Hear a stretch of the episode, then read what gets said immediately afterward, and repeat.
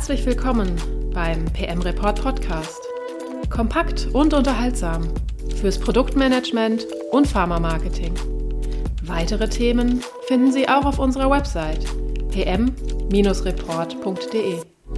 Schön, dass Sie bei uns sind. Herzlich willkommen beim PM Report Podcast zu einer neuen Reihe, nämlich zum Thema Medical Affairs. Und da freue ich mich total drauf, dass wir wieder jemanden von Spirit Link dabei haben. Ähm, erinnern Sie sich, wir haben die erste Podcast-Reihe angefangen mit Spirit Link und jetzt wieder. Mit dabei ist nämlich Dr. Patrick Neubert. Der ist Senior Medical Advisor bei Spirit Link. Hallo Patrick. Hi Hanna. Freue mich, dass du dabei bist.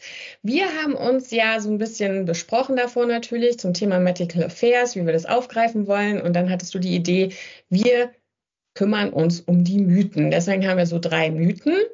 Aber bevor wir überhaupt zu den Mythen kommen, die sich so um Medical Affairs ranken, was sind denn Medical Affairs? Klär uns mal auf. Also, ähm, bei Medical Affairs fällt unter Firmen vieles. In erster Linie denkt man da an die Medical Advisors, die mhm. bei Pharmaunternehmen arbeiten, die Studienkoordinatoren und die MSLs, also Medical Scientific Liaison Managers. Mhm.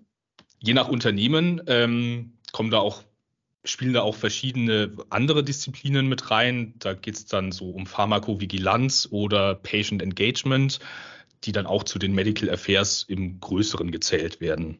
Die Arbeit bei Medical Affairs dient dem Hauptziel in Richtung Erkenntnistheorie, also reden über wissenschaftliche Daten, über Studienergebnisse, über die Indikation, eine sehr breite Sicht auf die Therapielandschaft in einer bestimmten Indikation zu haben.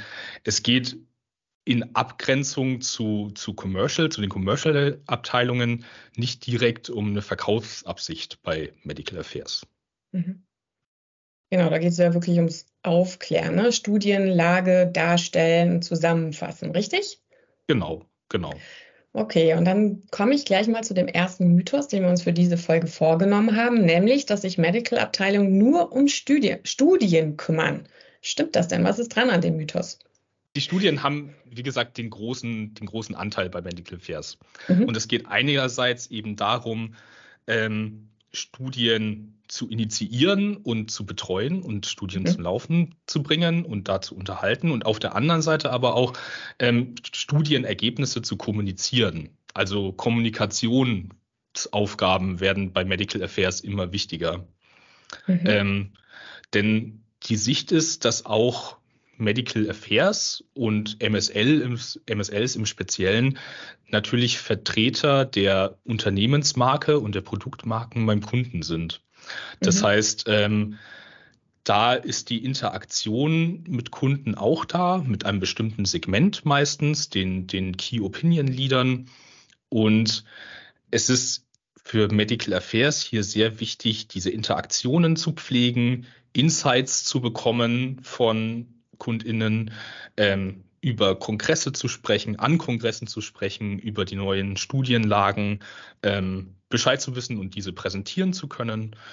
Und dementsprechend ist so das Große, was diesen Mythos etwas aufhebt, dass äh, die Kommunikationsanteile bei Medical mhm. Affairs mhm. eben so groß werden. Okay, das, jetzt hast du mir schon eine Frage vorab genommen, nämlich wollte ich nämlich noch fragen, wann sind denn Medical Affairs wichtig? Jetzt hast du es ja schon eh so ein bisschen angerissen. Das heißt, wenn ich das richtig verstanden habe, diese Abteilung Medical ist so auch so eine Schnittstelle intern Unternehmen, aber schon nach außen raus zu Key Opinion Leadern. Habe ich das richtig verstanden? Ja, Medical Affairs sind im Prinzip immer wichtig.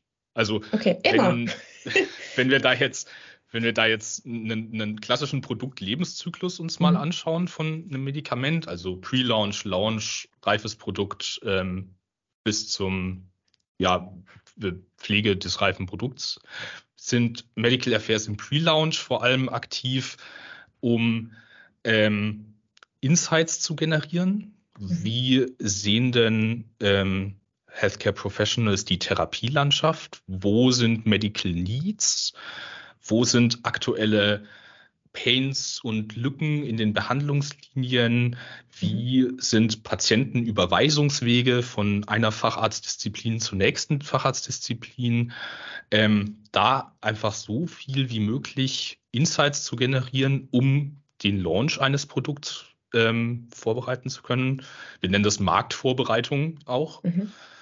Wenn ein Produkt dann auf den Markt, auf den Markt kommt, also in, im Launch, in der Launchphase, ist Medical da dann sehr in Richtung vor, vorausdenken, also welche Neuerungen werden es in dem Feld, äh, wird es in dem Feld geben, welche Studien sind insgesamt in dieser Indikation kommen raus, welche mhm. Wettbewerber kommen da raus, was ähm, muss man alles wissen, um die Studienlage im Auge zu behalten, mhm. welche Kongressbeiträge sind interessant, welche, ja, welche ähm, Parameter beeinflussen den Markt sonst noch. Sie sind da auch sehr wichtig in so dem der Kommunikation intern wieder ähm, auch intern Wissen vermitteln und Außendienstschulungen ähm, durchführen. Die medizinischen Freigaben für Marketingmaterialien liegen in Medical Hand. Und wenn es dann immer weiter in, ins reife Produkt geht, ähm, ist die, die KOL-Pflege einfach sehr wichtig. Mhm. Mhm. Also da ähm, zu wissen, wer sind die Meinungsbildner im Feld, ähm, was ist deren, deren Sicht auf die Therapielandschaft eine Indikation, ähm, wo steht das Produkt des Unternehmens, wo steht das Unternehmen ähm, und da einfach sehr viel, naja, wirklich medizinisch-wissenschaftliche Anfragen bearbeiten. Mhm. Das hört sich sehr, sehr komplex an, weil das ist ja ein sehr weiter Bogen, den da die Abteilung Medical machen muss. Jetzt ist mir das ne, KI, Daten, überall KI wird rauf und runter gebetet. Das ist ja auch eine ganz schöne krasse Vernetzung und Auswertung von Daten. Ja. Okay. Das, das heißt, es müssen eigentlich auch Datenspezialisten auch ein bisschen sein, weil sie müssen ihre Daten kennen. Ja. Mhm. Jetzt, jetzt ist es so, dass ähm, man in Medical hier nicht bei den Rohdaten anfängt, ähm, mhm. sondern sich schon die ja, Gesamtbilder einer, eines Datensatzes mit anschaut. Also wir sind da sehr in ähm, Kongressbeiträgen oder Vollpublikationen, die ja eine gewisse Einordnung dieser Daten schon mitbringen, eine gewisse Interpretation dieser Daten. Mhm. Ähm, das heißt, da geht es dann wirklich darum, zu filtern, was ist wichtig, was ist ähm, vielleicht weniger wichtig in einer mhm. bestimmten Situation für einen bestimmten KOL ähm, und die in einer guten Storyline präsentabel parat zu haben. Mhm. Und du kennst dich deswegen so gut aus, weil, ne, ich habe ja gesagt, du bist Doktor. In welchem Fach bist du nochmal Doktor? Immunologie. Mhm. Das heißt, du kennst dich ja damit einfach auch praktisch aus. Ja, ja, das, das äh, hat sehr viele, sehr viele Stunden im Labor meines Lebens aufgefressen. Okay, krass. Ja, jetzt machen wir einen kleinen Sprung von der Forschung, weil wir hatten auch, was ist denn damit Social Media? Wenn du sagst KOL, Opinion Leader, du musst wissen, was die brauchen wollen, kann dann auch Social Media eingesetzt werden? Ja, begrenzt.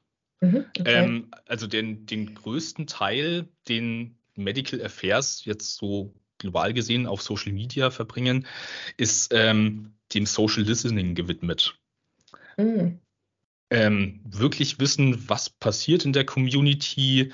Ähm, da sind ja auch wirklich mittlerweile sehr viele ähm, Meinungsbildner auch aktiv im Teilen von Studienergebnissen und Teilen von Beiträgen und wer ist bei welchem Kongress in welcher Session dabei. Ähm, da kann man sehr viele Insights einfach mal so aus der Community kriegen. Das mhm. ist sehr wichtig. Und was Medical Affairs auch sehr oft da tun, sind, ist MultiplikatorInnen sein. Also wenn Aha. Beiträge geteilt werden, was weiterzuteilen. Mhm. Ähm, zum Beispiel Pressemitteilungen von Krankenhäusern, die eine neue Therapie einsetzen, äh, Journal-Artikel, die rausgekommen sind. Ähm, auch diese ganzen Journals haben ja eine Social-Media-Präsenz, die man mhm. teilen kann. Klar. Und da ähm, Netzwerken und sein Netzwerk ausbauen und nutzen. Mhm. Das heißt doch, also ich verstehe das eher, dass Medical zur Kommunikationsabteilung gehört. Die Medicals, für die, für die wir als, als Spirit Link jetzt hauptsächlich arbeiten, mhm. ja. Aha.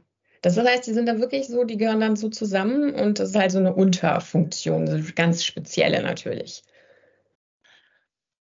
Also im, im Sinne einer Omnichannel-Kommunikation, wie sie ja auch trendmäßig in den Pharmafirmen immer mehr ähm, Einklang findet, ist es halt so, dass alle Customer-Facing Functions, nenne ich sie jetzt mal, und da gehört Medical dazu, da mhm. gehört Marketing dazu, ähm, Absender der Marke sind und eigentlich damit Teil einer gesamtheitlichen Kommunikationsstrategie.